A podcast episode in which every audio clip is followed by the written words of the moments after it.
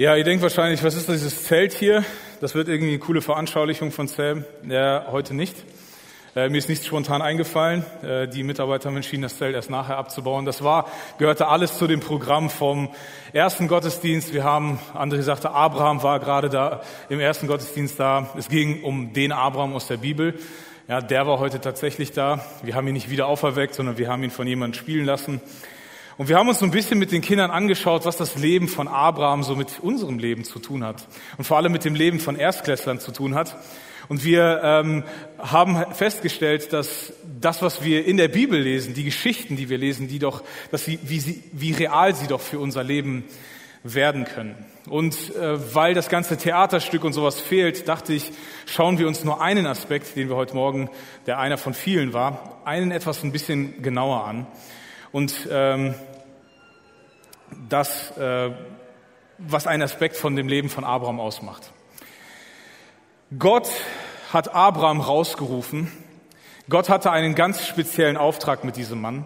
In einer sehr, sehr besonderen Zeit, in der es nicht besonders viele Menschen gab, die eine persönliche Beziehung zu diesem Gott hatten, zu dem Gott, der diese ganze Welt erschaffen hat.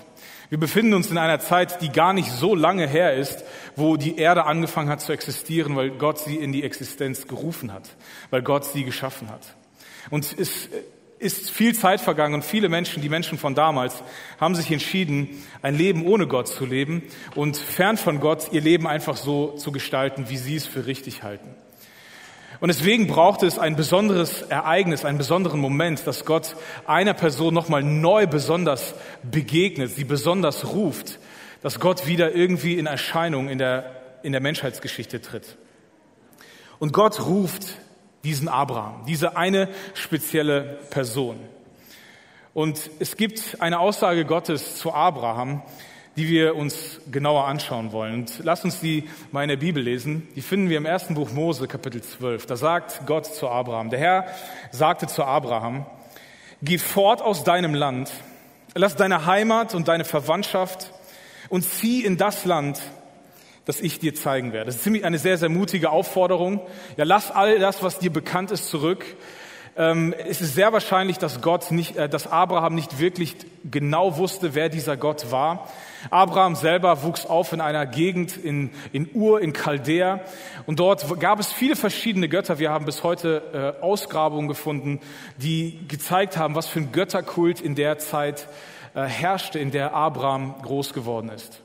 Und diese Begegnung mit Jahwe, mit dem Herrn, das, was hier groß, genau bitte eins zurück, was hier groß mit Herr geschrieben ist, das ist im, im, im hebräischen Urtext mit, mit dem Namen Gottes. Also es ist der eine Schöpfergott, der hier Kontakt mit Abraham aufnimmt.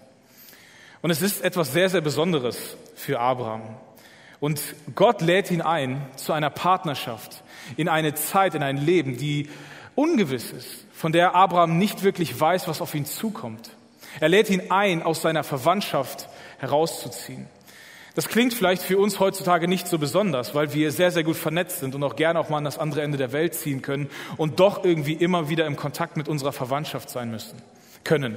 Das Problem damals war nicht nur, dass Abraham nicht, die technischen, nicht nur die technischen Möglichkeiten fehlten, mit seiner Familie in Kontakt zu bleiben, sondern dass Familie damals nicht nur äh, Blutsverwandtschaft bedeutete, sondern auch Lebenssicherheit. Familien lebten damals in Clans zusammen und es gab noch nicht so die großen Völkerbünde, wo, wo eine große Anzahl von Menschen geeint wurde durch einen, einen Leiter oder einen König oder einen Herrscher, sondern es waren große Familien, die sich selber verteidigten, die ihre Areale hatten, in denen sie lebten. Und das heißt, das bedeutete, der Ruf von Gott bedeutete auch für Abraham nicht nur ein Ruf ins Unbekannte, sondern auch ein Ruf in die Unsicherheit in die Unsicherheit, wo raus aus seiner Verwandtschaft, wo seine Sicherheit war, wo ein Clan gegen den anderen kämpfte, wo eine einsamere Karawane ein leichtes Opfer war, überfallen und ausgeraubt, ja sogar getötet zu werden. Und Gott lädt Abraham in so ein unsicheres Leben ein. Geh fort aus deinem Land, verlass deine Heimat und deine Verwandtschaft, zieh in das Land, das ich dir zeigen werde. Ich zeige es dir auf dem Weg. Und Gott sagt weiter, ich werde dich zum Stammvater eines großen Volkes machen und dir viel Gutes tun. Dein Name wird überall berühmt sein. Und ich denke, das ist eingetroffen. Dieses Versprechen von Gott ist wahr geworden. Abraham ist einer der bekanntesten Namen auf der ganzen Welt. Und dabei geht es nicht nur um den Namen, sondern es geht um den Abraham, von dem wir hier lesen. Von dem Abraham, dem Gott verspricht, dass dein Name überall bekannt sein wird. Sogar mehr, sechs, ungefähr 6000 Jahre nachher oder 5000 Jahre nach dem Leben von Abraham wissen immer noch sehr viele Menschen auf dieser Erde die Geschichte und diesen Namen dieses Mannes und alles, was dieser Mann erlebt hat, was Gott ihm versprochen hat. Und das eigentliche Versprechen Gottes ist folgendes. Durch dich werden auch andere Menschen am Segen teilhaben. Gott sagt hier zu Abraham, ich will dich segnen, damit du ein Segen für andere bist. Ich will, ich will, dass du der Kanal bist, damit mein Segen in diese Welt kommt. Du lebst in einer Zeit, Abraham, in der ich eher unbekannt bin, in der die Menschen sich von mir entfremdet haben und teilweise gar nichts mehr von mir wissen, in der eine, ein, eine gesellschaftliches Miteinander herrscht, das komplett, komplett gottlos ist, gottfern ist, wo jeder nur an seinen eigenen Profit denkt, wo ein Clan den anderen Clan ausraubt, wo jeder nur denkt, wie er in der Rangliste aufsteigen kann, wo ich tatsächlich in Vergessenheit geraten bin. Und Abraham, ich will dich gebrauchen, als Sprachrohr durch dein Leben zu reden. Ich will dich zum Segen machen für alle Menschen. Durch dich werden auch andere Menschen am Segen, an meinem Segen teilhaben. Gott sucht sich eine ganz konkrete Person aus, um sich der Welt mitzuteilen. Es geht hier nicht um Bevorzugung, sondern es geht darum, gebraucht zu werden. Gott hätte jeden x-beliebigen anderen Menschen genommen, nehmen können, um seinen Plan umzusetzen, sich der Welt wieder mitzuteilen. Aber Gott entscheidet sich, er muss sich für eine spezielle Person entscheiden. Nicht um diese zu bevorzugen und das Volk, das aus Abraham entsteht, zu bevorzugen, um es besser darzustellen, sondern um es zu gebrauchen, um ein Segen zu sein, um das, was Gott der Menschheit geben will, durch diese konkreten Menschen weiterzugeben. Gott entscheidet sich, die Sprache der Menschen zu sprechen. Wenn Gott seine Liebe offenbaren, Gott seine Liebe zeigen will, dann tut er das am besten so, damit wir Menschen es verstehen. Gott gebraucht Menschen, um seine Liebe anderen Menschen sichtbar zu machen. Durch dich werden auch andere Menschen am Segen teilhaben. Ich will dich zu einem großen Volk machen, ist das Versprechen Gottes an Abraham. Was damals großartig war. Kinderreichtum und viele Kinder und viele Menschenmassen, die dir gehören, die du als Patriarch äh, überstehst und äh, verantwortest und leitest und sagen kannst, das machen wir, dann machen wir das, die dir folgen. Das war echter Reichtum. Nicht nur eine Anzahl von vielen Schafen und vielen Zelten und Kamelen und materiellem Reichtum, sondern auch Kinder und ein großes Volk, eine große Gruppe von Menschen zu haben, war ein hoher Status, war ein, ein, ein Symbol dafür, dass man gesegnet war, dass man ein besonderes Augenmerk von höherer Macht bekommen hat. Und Gott verspricht diesen Segen auch Abraham, der damals als offiziell offensichtlicher Segen von höherer Macht von Gott sein musste. Wenn es Menschen gut ging in der Zeit von Abraham, dann, dann versprach man, dann dachte man, dass es irgendwas damit zu tun hatte, dass die Götter gefallen hatten an dem, wie der Mensch lebt dass die Götter da ihre Finger im Spiel haben. Und Gott sagt, ich will dich segnen. Und ich will es der ganzen Welt deutlich machen, dass ich segne, dass du gesegnet bist, indem ich dir ein riesiges Volk gebe. Aber Abraham lebte in einer Zeit, wo ein Clan den anderen überfiel und man sich gegenseitig tötete, um selber reicher zu werden und mehr Profit zu erlangen. Niemand war Segen für den anderen. Niemand war freiwillig dafür da, dass es dem anderen besser geht. Was ist eigentlich Segen? Segen ist das Wohlwollen, das Beste für jemanden wollen. Ich wünsche dir das Allerbeste, das ist Segnen. Segen ist aber mehr als nur Worte. Wenn Gott Abraham beruft, ein Segen für die Welt zu sein, dann meint Gott Abraham als konkreten Mensch in seiner Situation, in dem Umfeld, wo er Einfluss hat, wo Menschen mit ihm in Kontakt kommen, will ich dich gebrauchen, dass du das Leben von anderen veränderst. Ich glaube, wir können sagen, Segen bedeutet, wenn ich ein Segen bin, dann verändert sich das Leben von irgendjemand anderem positiv. Das Leben verändert sich. Das heißt, Segen bedeutet nicht nur einfach nur zu erzählen, ich wünsche dir etwas Tolles, sondern dass durch mein Leben vielleicht meine tollen Wünsche in deinem Leben Realität werden. Wir haben vor einigen Wochen erlebt, wie in unserer direkten Nachbarschaft im Ahrtal eine große Katastrophe passiert ist. Und für diejenigen, die die Chance hatten, dort auszuhelfen, die haben wahrscheinlich erlebt, wie Menschen dankend unseren Segen empfangen haben. Wir waren mit einer Truppe von Jungs unterwegs und haben einer jungen Familie geholfen. Es war irgendwann Mitte der Woche, ich meine an Donnerstag und an dem, an dem Sam folgenden Samstag, es war die erste, die erste Woche nach der Flut, der Donnerstag, und an dem Samstag darauf wollte dieses junge Pärchen eigentlich heiraten. Aber die Kirche, die war 50 Meter von ihnen entfernt in Ahrweiler, Bad Neuenahr. Und sie, ihr Haus war 50 Meter von der Kirche entfernt. Die Kirche war komplett an der, an der Ahr, direkt alles überflutet. Ihr Haus, sehr viel verloren. Krasse Geschichten. Und als wir ihnen so den ganzen Tag geholfen haben, sagten, das waren, das waren ähm, Berufssoldaten, die beiden, und äh, gaben uns als, als Feedback zurück und sagen, hey, danke euch. Ihr seid ein Segen. Und ich habe es nicht erwartet, so, so, so eine Reaktion, ich habe äh, solche Worte zu hören, solche scheinbar christlichen Worte. Aber Menschen, die erleben, wie wir ihren, ihnen helfen, wie wir positiv auf ihr Leben einwirken, durch unser Handeln, durch unsere Worte, die werden es vielleicht nicht so ausdrücken, aber das ist das, was Segen ausmacht. Segen verändert das Leben von jemand positiv. Wenn ich ein Segen bin, dann verändert mein Leben, mein Handeln, meine Worte, mein Dasein, das Leben von den Menschen, die mit mir in Kontakt sind, positiv.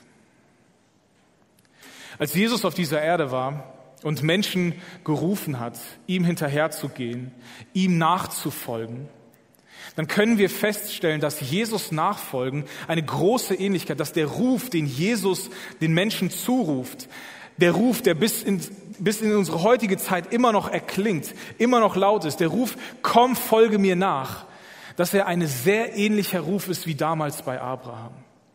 Dass wenn Gott heute uns herausruft, dann ruft er uns heraus, unser Leben, so wie wir es kennen, hinter uns zu lassen.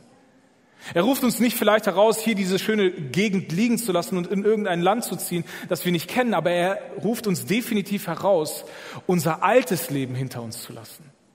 Wenn Jesus über Nachfolge gesprochen hat, wenn Jesus zur Nachfolge gerufen hat, dann klang das immer so, wer mir nachfolgen will, der lasse sein altes Leben hinter sich, der lasse seine Wünsche hinter sich, der nehme sein Kreuz täglich auf sich und folge mir nach. Das Kreuz war in der damaligen Zeit die brutalste Form, um Menschen hinzurichten. Und was Jesus hier mit, dieser, mit, dieser, mit diesem Beispiel verdeutlicht, heißt, wer mir hinterher sein will, wer meinem Ruf folgt, der ist aufgerufen, bereit zu sein, sein Leben aufzugeben. Für Jesus war es klar, dass seine Nachfolger, die, die ihm hinterhergehen, ein Segen für die Welt sind.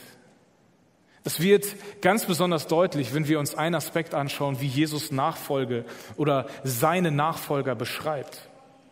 In Matthäus 5, da lesen wir eine Beschreibung, wie Jesus Nachfolge beschreibt. Er sagt, Ihr, ihr, die ihr mir nachfolgt, ihr, die ihr mit mir hinter mir her seid, ihr seid das Licht der Welt. Ihr seid das Licht der Welt. Das Interessante ist, in einer anderen Begebenheit sagt Jesus, ich bin das Licht der Welt.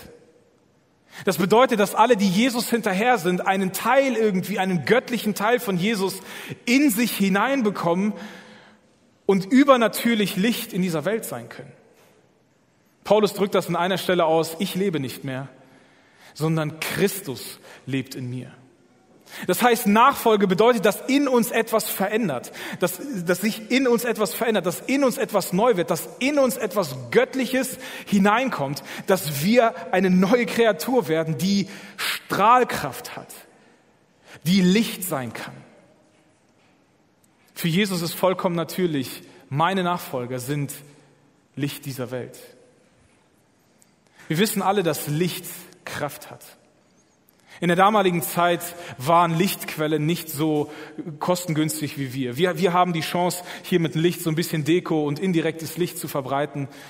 Aber damals wurden, war das eher nur ein Privileg von reichen Menschen, indirektes Licht irgendwo aufzustellen, nur damit es schön ist. Lichtquellen waren kostbar und meistens auch sehr, sehr teuer. Und deswegen wurden sie benutzt, dass sie Dunkelheit vertreiben. Primär als, als um Dunkelheit, ums hell zu machen. Und ich denke, wir alle wissen, dass es in unserer Welt, ja, man kann sogar sagen, irgendwie dunkel ist, oder? Ich meine nicht, dass die Sonne verschwindet, sondern ich meine, dass so wie wir die Welt erleben, das alles, was wir mitbekommen durch die Nachrichten. Und wir leben in einer Zeit voller Informationen, wo wir das Leid vom anderen Ende der Welt mitbekommen können. Wir können abstumpfen und werden dann plötzlich aus der, in die Realität gebracht, wenn das Leid direkt vor unserer Haustür stattfindet und wir mit Menschen, die Leid erleben, Kontakt haben. Wir kriegen, mit, wir kriegen Nachrichten mit, wie, wozu Menschen fähig sind was sie bereit sind, anderen Menschen anzutun, für den eigenen Profit oder einfach nur aus eigener Bosheit oder aus Wut oder anderen Motiven. Ich glaube, wir können sagen, dass unsere Welt irgendwie dunkel ist. In der Zeit, in die Jesus hineinspricht, da haben die Menschen ihre Gesellschaft, ihre Zeit auch als Dunkelheit wahrgenommen. Das Volk Israel lebte in einer Zeit der Unterdrückung. Sie verstanden sich als das von Gott erwählte Volk, das eigentlich Licht dieser Welt sein kann, aber nur, wenn sie so leben können, wie Gott es sich vorstellt, also mit dem ganzen Tempelkult etc. Was aber eingeschränkt war, sie konnten nicht so frei leben, wie sie dachten, dass Gott es für sie vorhatte, weil sie aktuell in einer Zeit der Unterdrückung lebten von den Römern. Und sie würden definitiv ihre Zeit als eine dunkle Zeit beschreiben. Und Jesus sagt in diese Zeit hinein, ihr, die ihr mir nachfolgt, ihr seid das Licht der Welt. Warum gebraucht Jesus die Lichtmetapher, um Menschen zu beschreiben, die ihm nachfolgen? Ich denke, eine Eigenschaft von Licht ist sehr offensichtlich. Licht vertreibt immer Dunkelheit. Licht vertreibt immer Dunkelheit. Es gibt keine Dunkelheit, mit der, die so stark ist, die wir um das Licht hüllen können, damit sie verschwindet. Dunkelheit ist einfach, ist nicht stärker als Licht. Licht wird immer Dunkelheit vertreiben. Das bedeutet, wenn Jesus sagt, ihr, die ihr mir nachfolgt, ihr seid das Licht der Welt. Das heißt, wenn Licht immer Dunkelheit vertreibt, das heißt, wenn ihr Licht seid, wenn ihr göttliches Licht durch euch strahlen lasst, dann werdet ihr immer Dunkelheit vertreiben. Das heißt, euer Leben wird einen Unterschied machen in dem Radius, in dem ihr euch bewegt. Jesus nachfolgen bedeutet Licht zu sein. Jesus nachfolgen bedeutet mit seinem Leben einen Unterschied zu machen. Dort, wo die Nachfolger von Jesus sind, da weicht Dunkelheit. Manchmal führen wir bestimmte Dinge auf Zufälle zurück, die passieren. Ich glaube, wenn wir mehr in der geistlichen Realität leben und feststellen, dass durch uns tatsächlich Dinge bewegt werden können, weil wir das Licht Gottes auf dieser Erde sind, werden wir vielleicht viel mehr entdecken, wie unser Lichtsein die Welt verändert. Ich war mit 16 Jahren in den Sommerferien für einen Einsatz in Griechenland, in Thessaloniki. Das ist die moderne Stadt von Thessalonik, den Brief, den Paulus in der Bibel, den wir in der Bibel finden, den Paulus geschrieben hat. Und ich war dort, habe mich dort eingesetzt in einer kleinen Gemeinde, die sich bewusst entschieden hat, in die, in die Straße Aphrodito zu ziehen. Für all die Geschichtskenner und griechischen äh, My Mythikkenner, die wissen, dass Aphrodite die Liebesgöttin war. Und ihr könnt euch vorstellen, was es auf dieser Straße gab. Die Aphrodite-Straße in Thessaloniki war vor einigen Jahren die Straße, in der es mehrere Bordelle gab. Und die Gemeinde hatte sich bewusst entschieden, in dieser Straße ein, ein, äh, äh, ein Haus zu mieten, wo sie sich als Kirche trafen. Und sie erzählten, Damals sagten sie uns, vor fünf Jahren, wo wir hier ankamen, gab es noch fünf Bordelle auf dieser Straße, jetzt nur noch zwei. Und sie lebten in dieser Realität und sagten halt, wir sind hier Licht, wir wollen bewusst und wir glauben, dass das Licht, das Gott in uns entflammt hat, Kraft hat, Dunkelheit zu zerstören, Dunkelheit zu vertreiben. Da, wo Licht ist, verschwindet Dunkelheit. Denn Licht vertreibt immer Dunkelheit. Du denkst aber vielleicht, ich will gar kein Licht sein. Ich will gar nicht so auffallen. Ich, ich habe dieses magische Gebet zu Gott gesprochen und jetzt will ich irgendwie zurück in mein altes Leben. Es, es reicht mir. Ich will irgendwas erreichen. Ich will eine Familie gründen. Ich will ein Haus bauen, Auto, zwei, drei, viermal in Urlaub im Jahr fahren können. Und am Ende will ich dann einfach im Himmel ankommen. Das, was mir doch versprochen wurde. Aber Jesus sagt nein. Am Ende des Lebens beim Vater zu sein, ist ein Aspekt. Mit anderen Worten, in den Himmel zu kommen, ist ein Aspekt von dem, was passiert, wenn wir uns entscheiden, Jesus nachzufolgen. Aber wenn wir, Gott hätte das so machen können, wenn wir uns entscheiden für ihn, dass er uns wegbeamen könnte und wir wären verschwunden. Aber nein, Gott entscheidet sich, uns als seine Nachfolger auf dieser Erde zu lassen. Warum? Um Licht zu sein. Um Dunkelheit zu vertreiben. Wer hat dir gesagt, dass Jesus Nachfolgen so funktioniert? Dass du dich auf dein Leben konzentrieren kannst und besser werden kannst in dem, was du, was du tust, was du kannst. Wenn du Jesus nachfolgst, wenn Jesus der Herr deines Lebens ist, wenn Jesus Chef über dein Leben ist, dann bist du Licht. Und Licht vertreibt immer Dunkelheit. Jesus sagt, wer mir nachfolgt, der ist Licht dieser Welt. Wer mir nachfolgt, der vertreibt Dunkelheit. Und Jesus beschreibt diese, diese, diesen Satz, ihr seid das Licht der Welt mit zwei konkreten Beispielen. Wir lesen weiter, Jesus sagt, ihr seid das Licht der Welt. So wie eine Stadt auf einem Berg ist, kann diese Stadt nicht verborgen bleiben. Eine Stadt, die auf einem Berg liegt, kann nicht verborgen bleiben. Jesus befindet sich im Kontext von Israel und er bewegt sich auch in, diese, auch in dieser geografischen Lage. Und in Israel ist vieles relativ flach und hat Hügel. Und es du hast viel trockenes, trockenes Land. Und äh, wahrscheinlich war Jesus gerade so mit seinen Jüngern unterwegs, wo er das erzählt. Und äh, man vermutet, dass er die Stadt Safed gesehen hat, die auf einer großen Anhöhe ist. Und wenn eine Stadt auch nachts auf einer Anhöhe ist und man so durch das weite Land wandert, dann sieht man auch selbst die kleinste Öllampe, die ein winzig kleines Licht irgendwo im Fenster stehend in die Dunkelheit gibt, dann sieht man dieses Licht, denn Licht vertreibt immer Dunkelheit. Licht ist ein guter Wegweiser. Und Jesus sagt hier, so wie eine Stadt auf dem Berg nicht übersehen werden kann, weil das Licht, das aus ihr herausgeht, über die Weite, sich über die Weite streut. So seid ihr Licht. Ihr seid erhoben, ihr seid auf einem Berg. Mit anderen Worten sagt Jesus, es ist unmöglich, ein Undercover-Christ zu sein. So wie du auf einem Berg positioniert worden bist. Es gibt keine Geheimagenten-Christen.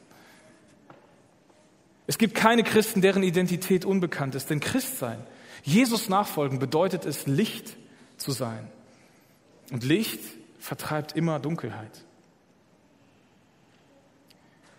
Das Interessante ist, dass durch diese Beschreibung, die Jesus seinen Nachfolgern macht oder über seine Nachfolger macht, auch Folgendes zeigt. Gott ist der Erfinder von Sparsamkeit und Umweltschutz. Gott positioniert Licht strategisch, so dass das Licht den größtmöglichen Einfluss haben kann. Das wird besonders deutlich in dem Vers, den Jesus, äh, in dem zweiten Beispiel, das Jesus nennt, in, in, in Vers 15. Jesus sagt, ihr seid eine Stadt auf einem Berg, die nicht verborgen bleiben kann. Und als zweites Beispiel nennt er eine Lampe. Man zündet doch nicht eine Lampe an und stellt sie dann unter einen Kübel. Man stellt eine Lampe auf einen Lampenständer, damit sie allen im Haus Licht gibt.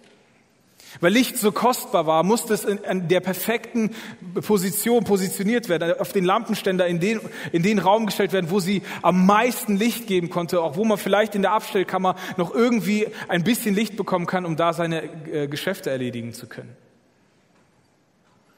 Das bedeutet für uns, wenn Jesus sagt, Licht hat einen besonderen Ort, dass du als das Licht der Welt von Gott strategisch platziert worden bist. So wie die Stadt bewusst auf einen Berg gestellt wurde.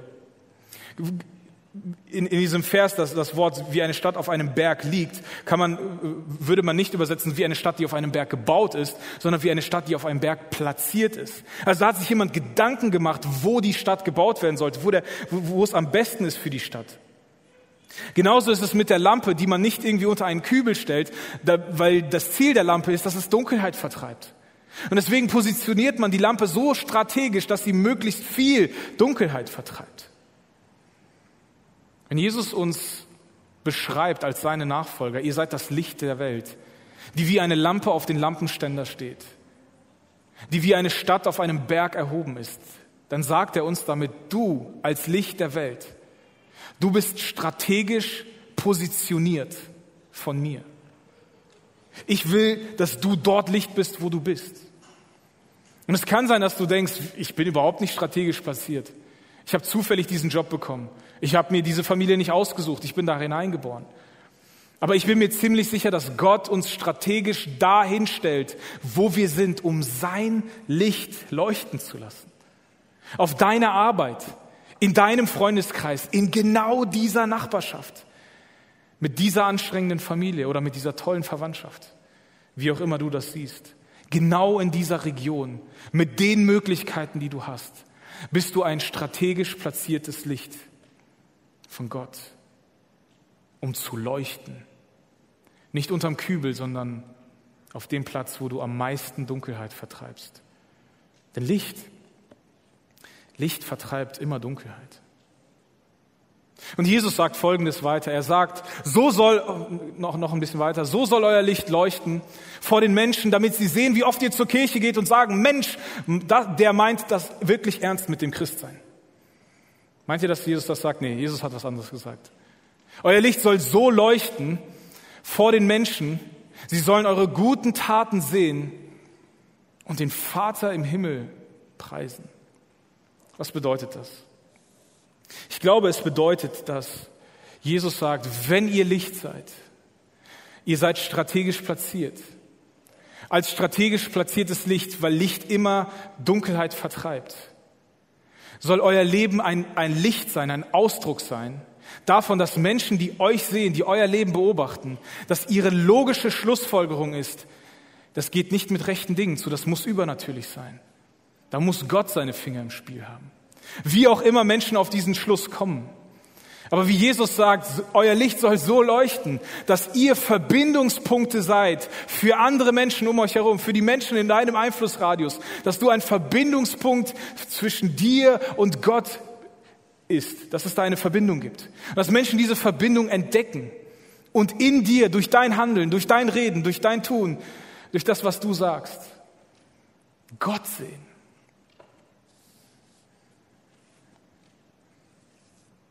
Wir haben in den letzten Wochen im Ahrtal eine große Solidarität erlebt von sehr vielen Menschen aus Deutschland, die hier runtergefahren sind und geholfen haben. Aber wisst ihr was, das ist ein Projekt, das wahrscheinlich über ein bis zwei Jahre geht, bis die Menschen da ja, ansatzweise in Normalität zurückkommen. Und diese Solidarität aus ganz Deutschland ist total beeindruckend und, und sie hatte nichts mit christlicher Motivation zu tun. Das war jetzt nicht unbedingt die Zeit, wo wir besonders hell leuchten, weil es viele Menschen gab, die die gleiche Motivation hatten, aus Mitleid oder aus welcher Motivation auch immer, sich eingesetzt haben, diesen Menschen zu helfen. Aber wisst ihr, weil das ein so langer Prozess der Wiederherstellung ist, es wird diese Solidarität abflachen und ist schon zurückgegangen. Aber wisst ihr, das, was Christen in dem ersten Jahrhundert ausgezeichnet hat, ist sie, dass sie die Extrameile gegangen sind, dass sie eine Schippe draufgelegt haben. Christen im ersten Jahrhundert waren dafür bekannt, dass sie in den Städten geblieben sind, die von Pest verseucht waren und sich um die Kranken gekümmert haben, um mit dem Risiko selber an der Pest zu sterben. Gerade im ersten Jahrhundert waren die Christen dafür bekannt, dass sie, weil in der damaligen Gesellschaft ein Kinderleben nicht so viel wert war, wenn ein Kind irgendwie offensichtlich eine Behinderung hatte oder ein Mädchen war, wurden diese Kinder oft im Wald ausgesetzt und damit zum Tode verurteilt, weil man sie nicht haben wollte. Und es waren Christen im ersten Jahrhundert, die diese Kinder aufgenommen haben und großgezogen haben. Und das ist aufgefallen, das ist deutlich gewesen. Das heißt, wenn die Solidarität unseres gesamten Landes hier in unserer direkten Nachbarschaft in den Flutgebieten zurückgeht, dann können Christen Licht sein, indem sie die Extrameile gehen und das, die ganzen nächsten ein, zwei Jahre trotzdem da sind und sich einbringen. Das ist Licht sein. Das fällt dann auf. Das ist irgendwie unnatürlich übertrieben viel. Und im besten Fall ist es eine Verbindung zu Gott, weist es auf etwas hin, auf eine Motivation in uns drin, die auf Gott hinweist. Denn aus eigener Motivation so selbstlos zu sein, Respekt. Aber mit Gottes Geist in uns drin, mit dem angezündeten Licht Gottes in uns, haben wir eine Motivation, können wir scheinen, so übernatürlich, so übertrieben, dass Menschen unser, unser Tun und unser Handeln und Reden tatsächlich mit Gott in Verbindung bringen können. Jesus will, dass unser Leben mit Menschen, andere Menschen mit Gott in Verbindung bringt. Dass wir Verbindungspunkte zu Gott sind. Denn Licht vertreibt immer Dunkelheit.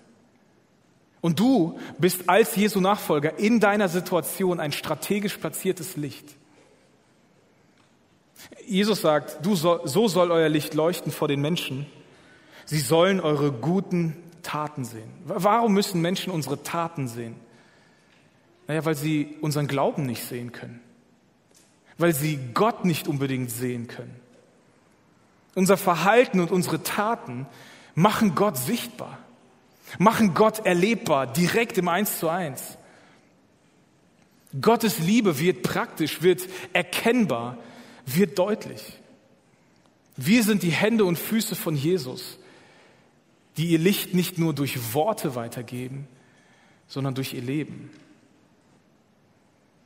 Gott will die Welt mit seinem Licht erhellen. Gott will die Welt segnen. Und er macht das nicht irgendwie von oben heraus mit Kübeln herunter, sondern er gebraucht konkrete Gesichter, konkrete Menschen, denen er sein Licht einpflanzt, denen er sein Licht gibt, weil er das Licht der Welt ist, um weiterhin Licht dieser Welt zu sein. Denn Licht, Licht vertreibt immer Dunkelheit. Und du als Jesus-Nachfolger bist in deiner Situation, auch wenn du es nicht glaubst, auch wenn du es dir nicht vorstellen kannst, ein von Gott strategisch positioniertes Licht. Wenn du Jesus nachfolgst, dann hast du eine Geschichte. Ich kenne deine Geschichte nicht, wie du zu Gott gefunden hast, aber ich bin mir ziemlich sicher, irgendwo auf deinem Weg in deinem Leben war jemand für dich ein Licht. Vielleicht war das, dein, war, war das jemand von deinen Großeltern, deine Eltern, vielleicht sogar jemand hier in der Gemeinde, vielleicht dein Kollege, vielleicht auch wirklich irgendwie so random, irgendwo bist du mit jemandem in Kontakt gekommen durch eine Geschäftsbeziehung oder was auch immer. Und irgendjemand war für dich Licht. Und du hast das Licht Gottes erkannt und in dir ist ein neues Leben entstanden, weil du angefangen hast, Jesus nachzufolgen. Das Licht dieser Welt ist dein Licht geworden. Er hat dein Leben erleuchtet und hat dich neu gemacht und dich beauftragt, Licht für diese Welt zu sein. Das bedeutet auch, dass du jetzt Licht für jemand anderen sein kannst. Man sagt statistisch gesehen, ich habe keine Ahnung, wie Menschen sowas statistisch erfassen, aber ich habe das mal gelesen, dass statistisch gesehen jeder Mensch ungefähr sieben Kontaktpunkte mit Menschen braucht, die Licht sind, die ihn von Jesus erzählen, bis er sich dann irgendwie Gott annähert. Ich habe keine Ahnung, ob das wirklich stimmt, ob es wirklich sieben sind. Aber lass uns mal diese fiktive Zahl im Kopf behalten. Was ist, wenn du der Erste bist? Wir, wir, wir haben oft diese Motivation, wenn wir rausgehen wollen, wenn wir Menschen erreichen wollen, dass wir oft Dinge mit Hintergedanken tun, dass wir helfen, um Menschen zu bekehren. Aber was ist, wenn Gott uns dich in diese Situation platziert hat, Licht zu sein, um vielleicht der Erstkontakt oder der Viertkontakt zu sein? Du wirst vielleicht keine Frucht im Sinne erleben, dass Menschen sich entscheiden, Jesus als ihr Licht anzunehmen und selber neu werden. Aber es kann sein, dass du einer Schritt, eine Begegnung auf dem Weg zu Jesus hin für diese eine Person bist. Sei Licht, leuchte, lass das aus dir strahlen, was Gott in dich hineingelegt hat. Licht vertreibt immer Dunkelheit. Und du bist ein strategisch positioniertes Licht. So wie Gott Abraham durch, wie, wie Gott durch Abraham die ganze Welt segnen wollte und gesegnet hat. So sind wir berufen als Menschen, die sich entscheiden, Jesus nachzufolgen, zu segnen. Wenn ich ein Segen bin, dann verändert sich das Leben von jemand anderem positiv. Das ist das, was Segen macht. Wenn wir zurück in die Metapher von Jesus kommen, wenn ich ein Licht bin in meinem Umfeld, dann kann sich das Leben von jemandem komplett verändern, weil Jesus neues Leben schenkt. Jesus verändert Leben. Jesus macht nicht nur hell, macht nicht nur Trübsal zur Freude, sondern Jesus gibt neues Leben, echtes Leben. Lasst uns Segen sein. Lasst uns Licht sein. Denn das ist ein Erkennungsmerkmal von dem, was, wie Jesus seine Nachfolger beschrieben hat. Lasst uns beten. Jesus, danke dir von Herzen dass du Mensch geworden bist, um uns Gott verstehbar zu machen. Dass du Licht auf diese Welt gebracht hast, Hoffnung, die in Sicherheit endet, weil wir an dich glauben können, Herr. Danke, Jesus, dass du gekommen bist, um diese Welt heller zu machen. Und nicht nur die Welt zu einem besseren Ort zu machen, sondern uns komplett zu verändern, damit wir in den Ort kommen können, da wo du uns eigentlich schon immer haben wolltest, wofür du uns eigentlich gemacht hast. Danke dir für dieses große Privileg, dein Licht in diese Welt zu bringen. Herr, ich bitte dich einfach, dass wir wahrnehmen, wo du uns hineingestellt hast, auf was für einen Lampenständer du uns positioniert hast und wo wir einfach Licht sein dürfen und können. Lass uns wahrnehmen, wo wir Veränderung reinbringen können in diese Gesellschaft, in unsere Nachbarschaft, in unsere Familie. Da, wo du dein Licht durch uns in diese Welt leuchten lassen willst. Jesus, leuchte du durch uns, damit Menschen mit dir in Verbindung kommen, damit Menschen dir begegnen, damit Menschen Gott erleben, Gott sehen, sich Gott besser vorstellen können. Sei du mit uns, Herr. Amen.